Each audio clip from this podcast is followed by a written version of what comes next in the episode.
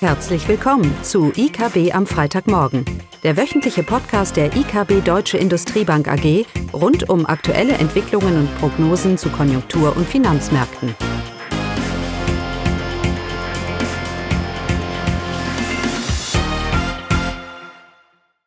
Willkommen zu IKB am Freitagmorgen, heute mit Klaus und Eugenia. Ja, heute wollen wir uns über die deutschen Konjunkturdaten austauschen und ein paar Gedanken äußern über die Inflationsprognosen, das breite Spektrum an Inflationsprognosen. Naja, die Märkte bleiben volatil, dann kommen gute Arbeitsmarktzahlen und wir sind wieder in einer Bombenstimmung. Die US-Wirtschaft scheint auch relativ gut voranzukommen.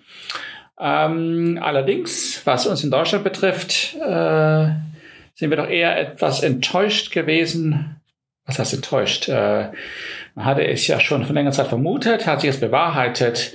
Ähm, die Thematik rund um die Lieferengpässe ähm, zeigen sich jetzt doch sehr, sehr deutlich in den Zahlen der deutschen Industrie oder? Genau, richtig. Es sind einige Zahlen für die deutsche Industrie veröffentlicht worden und wie Klaus schon gesagt hat, fallen, ja, fallen sie enttäuschend aus, auch wenn erwartet. Die Auftragseingänge im verarbeitenden Gewerbe sind im August um 7,7 Prozent zum Vormonat eingebrochen, nachdem sie in den beiden Monaten davor einen kräftigen Anstieg erfahren haben. Man muss sagen, dass der Anstieg davor ähm, dadurch bedingt war, dass die Großaufträge stark angestiegen sind, die auch eher volatil verlaufen. Im August haben sie gefehlt. Und für den Minus waren vor allem äh, der Rückgang aus dem Ausland zuständig. Und besonders stark rückfällig waren die Bestellungen in der Automobilindustrie. Hier spielt ja das bekannte Thema Lieferengpässe eine Rolle. Ähm, auch die Industrieproduktion-Zahlen äh, sind enttäuschend ausgefallen. Die sind um 4,7 Prozent zum Vormonat gefallen. Und auch hier war vor allem der Automobilbereich dafür zuständig, dass die Produktion äh, zurückgegangen ist. Dort war der Rückgang um 17,5 Prozent zum Vormonat. Auch der PMI-Index äh, für September äh, rutschte deutlich zum Vormonat von 62,6 auf 58,4 Punkten. Ja, und insgesamt ähm, waren die belastenden Faktoren für diese äh, Zahlen Materialknappheit, Lieferengpässe und auch Verteuerung der Rohmaterialien, die sich dann negativ auf die Produktion und auch die Nachfrage auswirken, so dass insgesamt das Wachstum der deutschen Industrie dadurch eben deutlich abgebremst wird.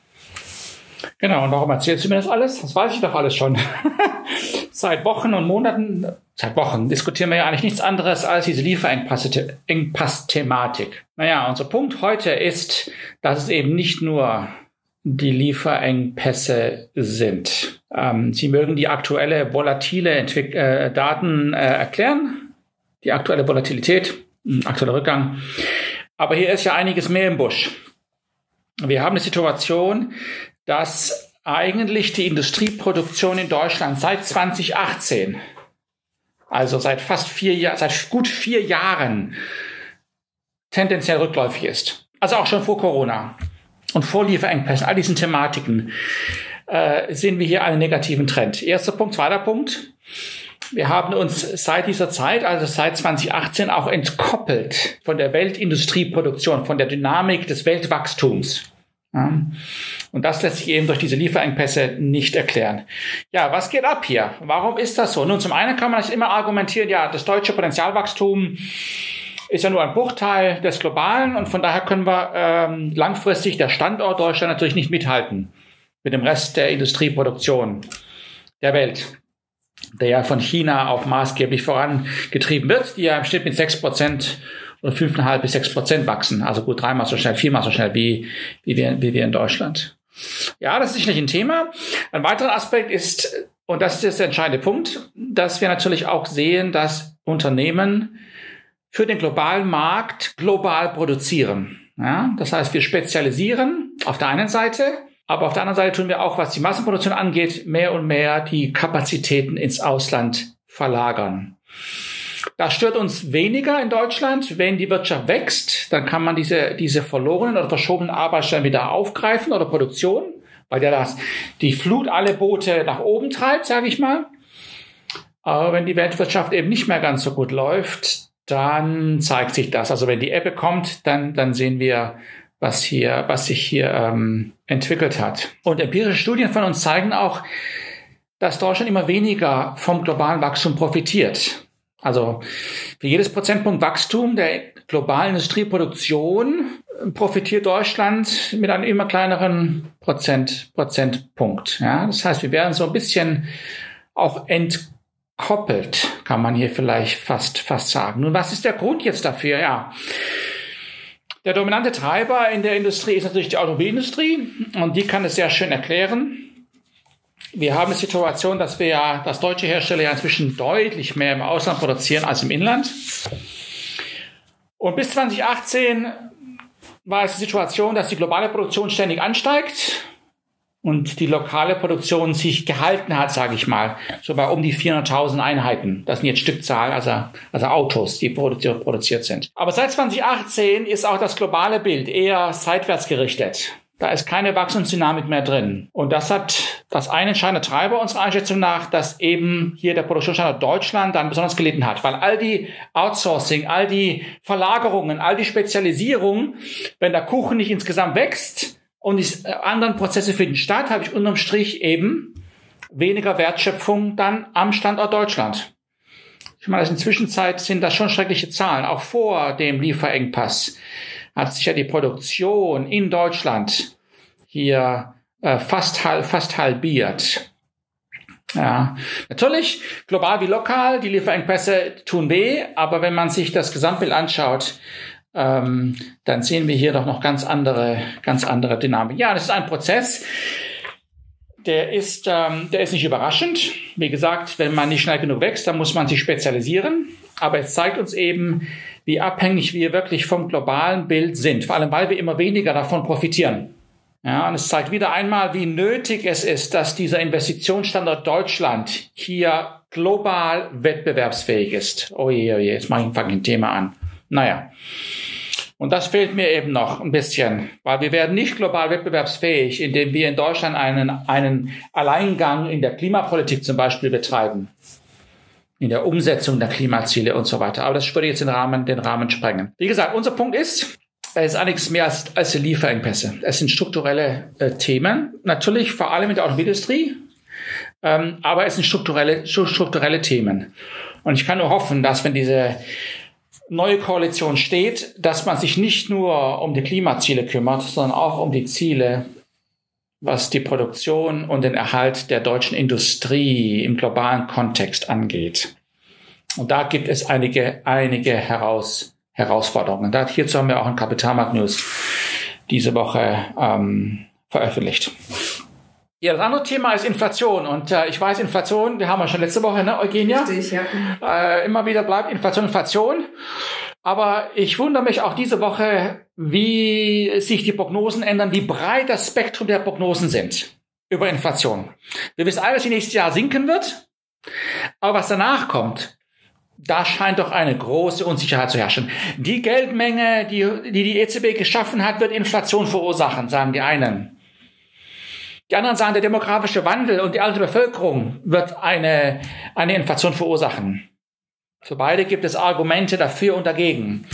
Am Ende wundert mich das ein bisschen, weil, Eugenia, wenn es eine Prognose gibt in der Volkswirtschaft, die wir belastbar und sicher sagen könnten, dann wäre es doch die Inflation. Denn wenn ich dich jetzt fragen würde, Eugenia, in fünf bis zehn Jahren, wo wird die Inflation in der Eurozone liegen? Dann würdest du mir sagen, ist doch klar, bei zwei Prozent. genau. Ja, weil das natürlich das EZB-Ziel ist. Das heißt, die Frage ist für uns nicht, wo ist die Inflation, sondern vielleicht eher, wie hoch müssen die Zinsen steigen und können sie das? um dieses Inflationsziel zu erreichen. Und das ist natürlich der Punkt. Man ist besorgt über Inflation, weil man indirekt Sorge hat, ob die EZB überhaupt ausreichend handeln kann. Das ist so der, der und die unterliegende Sorge. Und das beruht auf zwei Sachen hauptsächlich. Das eine, die Vermögenspreisblase, Blase, die die EZB verursacht hat, durch die Niedrigzinspolitik und natürlich die hohen Schuldenquoten, die ja auch auf der Niedrigzinspolitik beruhen. Diese beiden Themen machen, geben uns gewisses Unbehagen. Argument, wenn die EZB kann die Zinsen gar nicht hoch, groß anheben, weil sonst hätten wir einen Platzen der Immobilienblase und diese Immobilienblase ist ja inzwischen weltweit, also nicht nur in Europa und die EZB, wir haben weltweit diese, das Aufblähen der, der, der Vermögenspreise, nicht überraschend bei den Zinsen, würde die Vermögensblase platzen und gleichzeitig wäre auch die Schuldentragfähigkeit der Euro-Staaten, viele der Euro-Staaten, die meisten Euro-Staaten nicht mehr gegeben. Von daher kann sie gar nicht agieren. Ich möchte das Argument mal andersrum bringen. Ich möchte mal sagen, wenn wir so hohe Vermögenspreise haben, die auch auf Pump, auf Geld finanziert sind durch Kredite und wir haben eine hohe Schuldenquote, privat wie staatlich, dann brauche ich doch eigentlich gar keine großen Zinsanhebungen.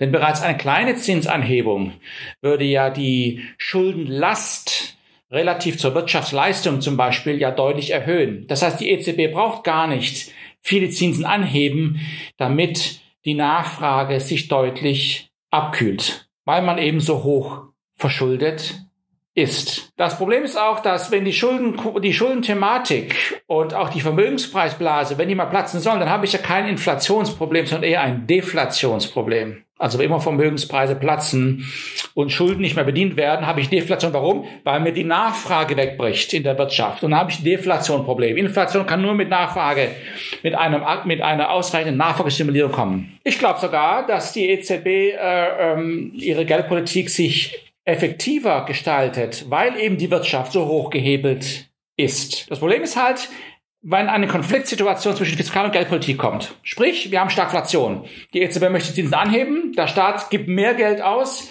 weil ja die Arbeitslosenquote steigt. Und dann, wenn wir in einer Konfliktsituation und die europäische Staaten einfach sagen, gib mir das Geld EZB, man gewöhnt sich ja an diese Geldschwemme, um das zu finanzieren. Und dann hätten wir eben die Situation, dass sie vielleicht nicht so agieren könnte, wie sie wollte ich will jetzt nicht zu lange darüber reden, aber Stagflation ist nicht, ist kein Dauerzustand. Äh, wir erwarten keine Lohninflationsspirale wegen Globalisierung und Deregulierung, was immer es ist. Lohninflationsspiralen sind nicht haltbar und auch die können nur nachhaltig sein, wenn die Nachfrage, die Nachfrage da ist. Ein einmaliger Preisschock, wie wir ihn aktuell erleben, ist keine nachhaltige Inflation. Dafür brauche ich einen nachhaltigen Nachfrageschub. Ja, die Wirtschaft muss überhitzen und sie überhitzt dann, wenn ich viel produziere. Und ich produziere dann viel, wenn die Auftragsbücher voll sind. Etwas, was die deutsche Industrie im nicht hat, ne? Und ich sehe einfach nicht, dass wir in Europa hier einen Nachfrageboom haben. Dafür sind die Schuldenquoten einfach zu hoch.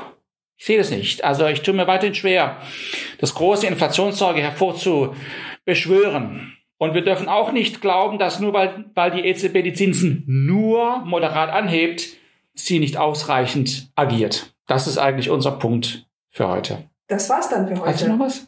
Ich glaube, das reicht für heute. Dankeschön. Schönes Wochenende. Tschüss. Tschüss. Das war das wöchentliche IKB am Freitagmorgen. Sie wollen immer über neue Ausgaben informiert bleiben? Dann direkt den Podcast abonnieren. Oder besuchen Sie uns unter www.ikb-blog.de slash podcast.